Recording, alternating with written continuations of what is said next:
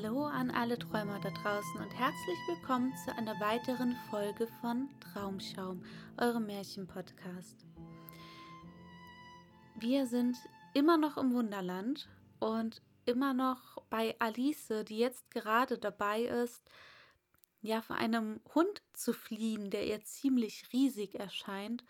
Und sie trifft gerade auf die Raupe, die an ihrer Wasserpfeife sitzt und daran dampft auf einem großen, großen Pilz sitzt und das, das Wetter genießt, denke ich mal. Und die Alice nähert sich gerade der Raupe und hofft, dass sie doch einen Rat von ihr bekommen kann.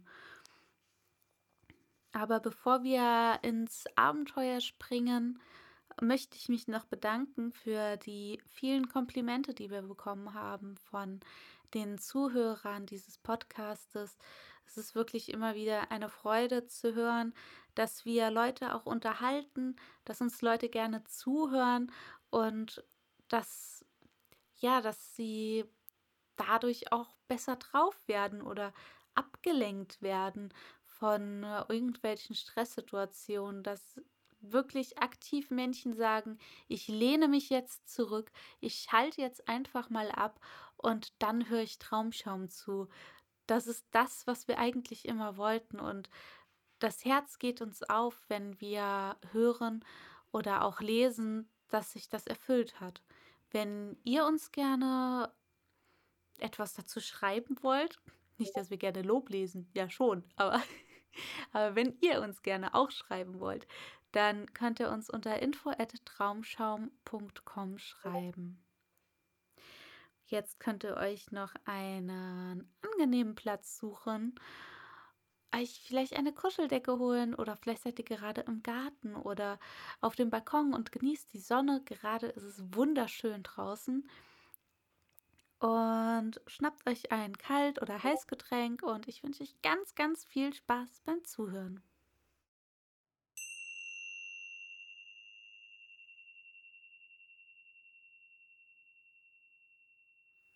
Fünftes Kapitel Guter Rat von einer Raupe Die Raupe und Alice sahen sich eine Zeit lang schweigend an. Endlich nahm die Raupe die Huke aus dem Munde und redete sie mit schmachtender, langsamer Stimme an. Wer bist du? fragte die Raupe. Das war kein sehr ermutigender Anfang einer Unterhaltung. Alice antwortete etwas befangen. Ich. ich weiß es nicht recht. Diesen Augenblick. Vielmehr, ich weiß. Äh, also, ich weiß, wer ich heute früh war, als ich aufstand. Aber ich glaube, ich muss seitdem ein paar Mal verwechselt worden sein. Was meinst du damit? fragte die Raupe strenge. Erklär dich deutlicher.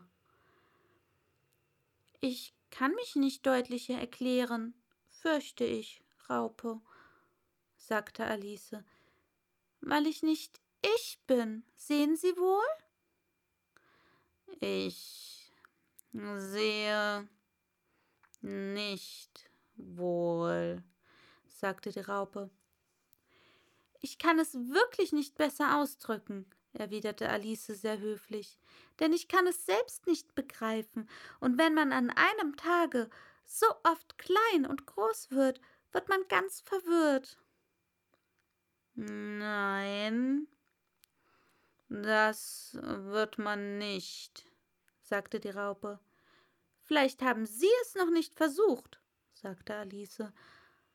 Aber wenn Sie sich in eine Puppe verwandeln werden, das müssen Sie über kurz oder lang, wie Sie wissen, und dann in einen Schmetterling, das wird sich doch komisch anfühlen, nicht wahr? Hm, durchaus nicht, sagte die Raupe. Sie fühlen wahrscheinlich anders darin, sagte Alice. So viel weiß ich, dass es mir sehr komisch sein würde. Dir, sagte die Raupe verächtlich. Wer bist du? Was sie wieder auf den Anfang der Unterhaltung zurückbrachte.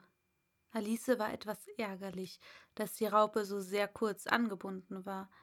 Sie warf den Kopf in die Höhe und sprach sehr ernst. Ich dächte, Sie sollten mir erst sagen, wer Sie sind. Weshalb? fragte die Raupe. Das war wieder eine schwierige Frage, und da sich Alice auf keinen guten Grund besinnen konnte und die Raupe sehr schlechter Laune zu sein schien, so ging sie ihrer Wege.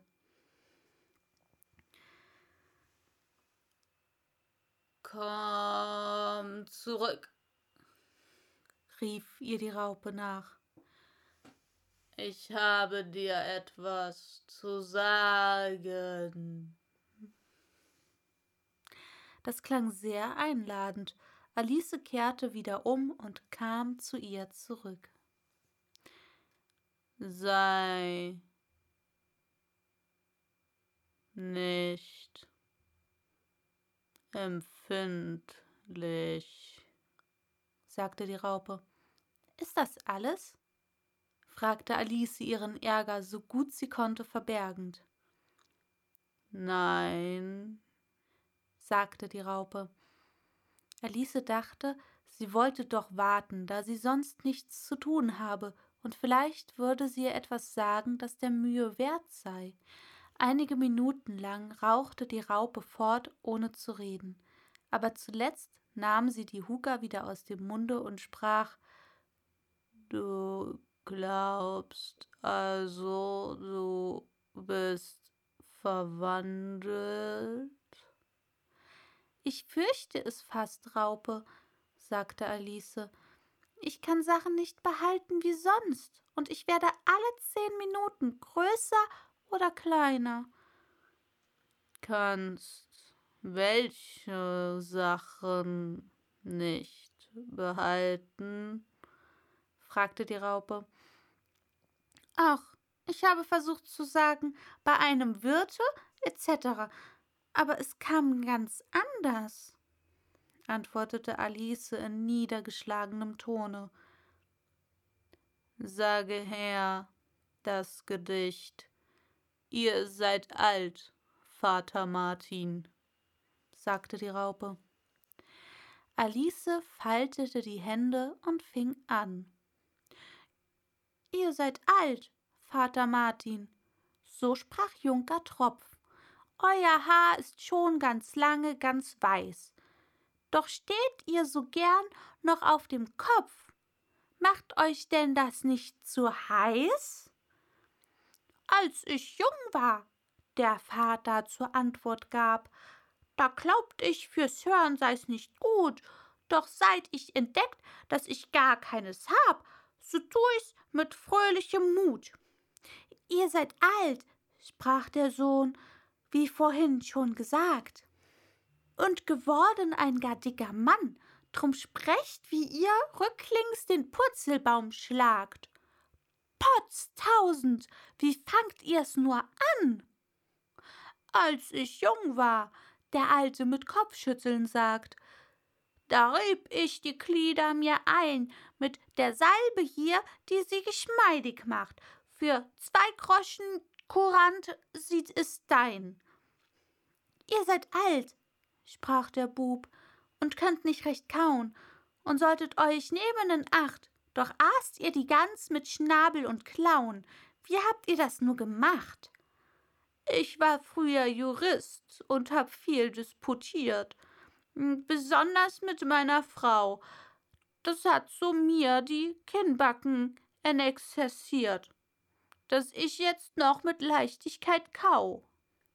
Ihr seid alt, sagt der Sohn, und habt nicht viel Witz, und doch seid ihr so geschickt, balanciert einen Aal auf der Nasenspitz. Wie ist euch das nur geglückt? Drei Antworten hast du und damit genug. Nun lass mich kein Wort mehr hören. Du guck in die Welt, tust so überklug, ich werd dich Mores lehren. Das ist nicht richtig, sagte die Raupe. Nicht ganz, glaube ich, sagte Alice schüchtern. Manche Wörter sind anders gekommen. Es ist von Anfang bis zu Ende falsch, sagte die Raupe mit Entschiedenheit, worauf eine Pause von einigen Minuten eintrat. Die Raupe sprach zuerst wieder.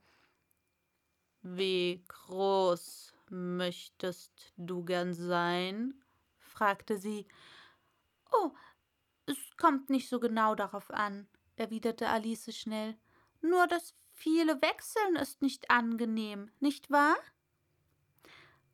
Nein, es ist nicht wahr, sagte die Raupe. Alice antwortete nichts. Es war ihr im Leben nicht so viel widersprochen worden, und sie fühlte, dass sie wieder anfing, empfindlich zu werden. Bist du jetzt zufrieden? sagte die Raupe. Etwas größer, Frau Raupe, wäre ich gern, wenn ich bitten darf, sagte Alice. Drei und einen halben Zoll ist gar zu winzig. Es ist eine sehr angenehme Größe, finde ich, sagte die Raupe zornig und richtete sich dabei in die Höhe. Sie war gerade drei Zoll hoch. Aber ich bin daran nicht gewöhnt, verteidigte sich die arme Alice in weinerlichem Tone bei sich dachte sie, ich wünschte, alle diese Geschöpfe nehmen nicht alles gleich übel. Du wirst es mit der Zeit gewohnt werden, sagte die Raupe, steckte ihre Huka in den Mund und fing wieder an zu rauchen. Diesmal wartete Alice geduldig, bis es ihr gefällig wäre zu reden. Nach zwei oder drei Minuten nahm die Raupe die Huke aus dem Munde, gähnte ein bis zweimal und schüttelte sich. Dann kam sie von dem Pilze herunter, kroch ins Gras hinein und bemerkte bloß beim Weggehen, die eine Seite macht dich größer, die andere Seite macht dich kleiner. Eine Seite wovon? Die andere Seite wovon? dachte Alice bei sich sagte die Raupe gerade, als wenn sie laut gefragt hätte, und den nächsten Augenblick war sie nicht mehr zu sehen. Alice blieb ein Weilchen gedankenvoll vor dem Pilz stehen, um ausfindig zu machen, welches seine beiden Seiten seien, und da er vollkommen rund war, so fand sie die Frage schwierig zu beantworten, Zuletzt aber reichte sie mit beiden Armen so weit herum, wie sie nur konnte, und brach mit jeder Hand etwas vom Rande ab. Nun, aber welches ist das Rechte?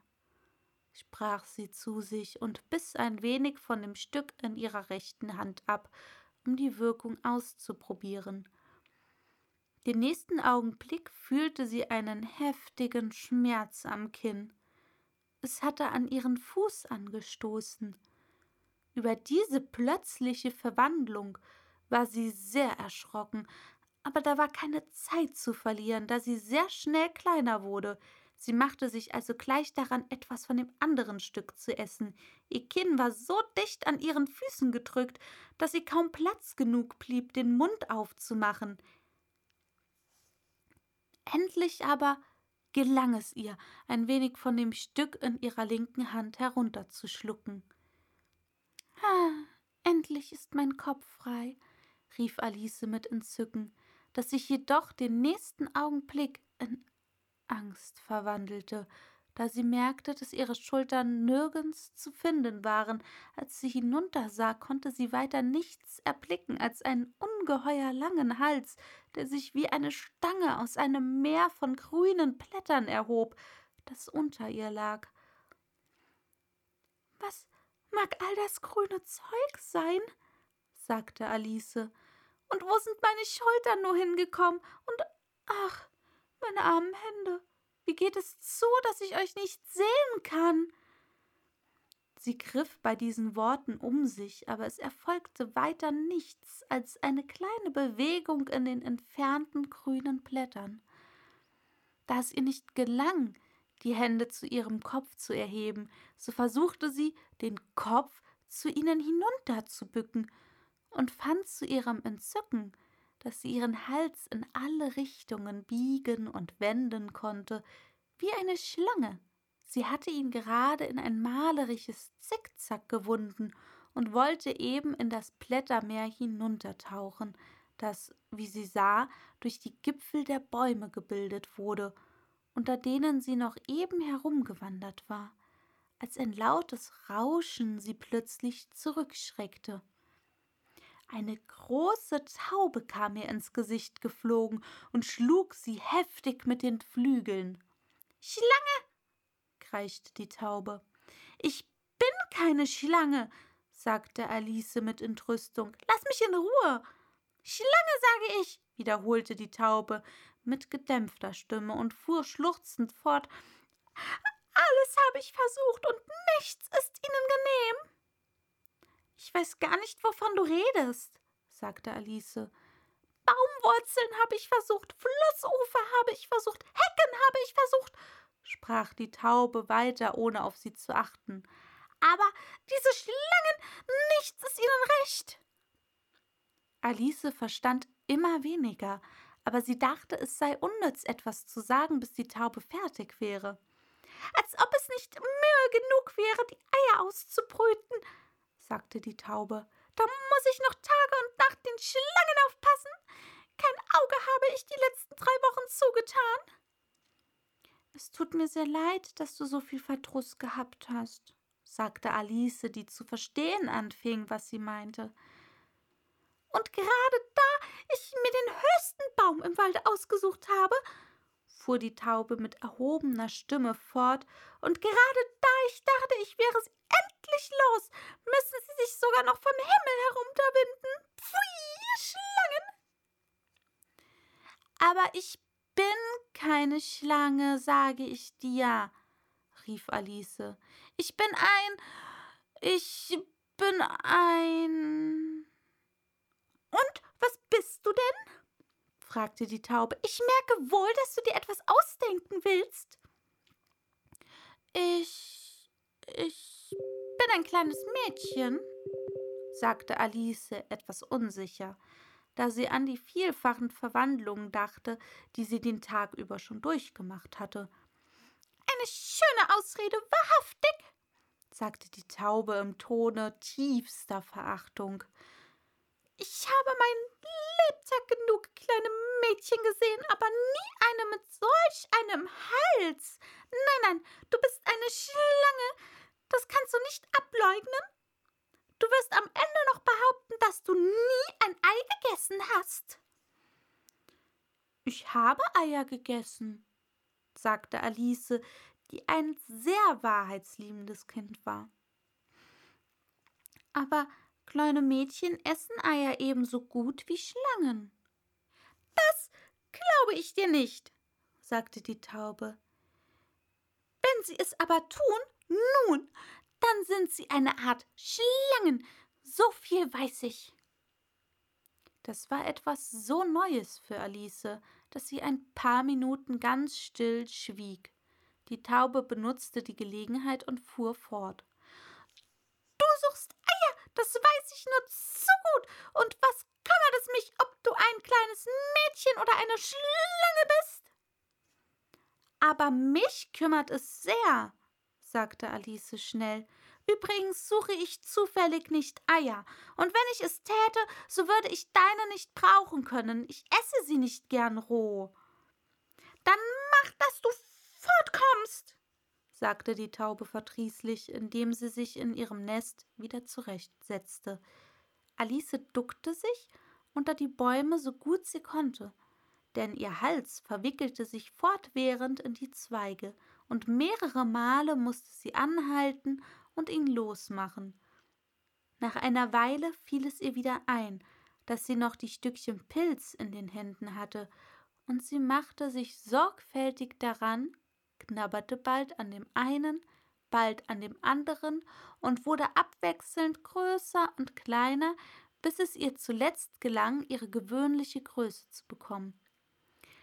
Es war so lange her, dass sie auch nur ungefähr ihre richtige Größe gehabt hatte, dass es ihr erst ganz komisch vorkam, aber nach einigen Minuten hatte sie sich daran gewöhnt und sprach mit sich selbst wie gewöhnlich.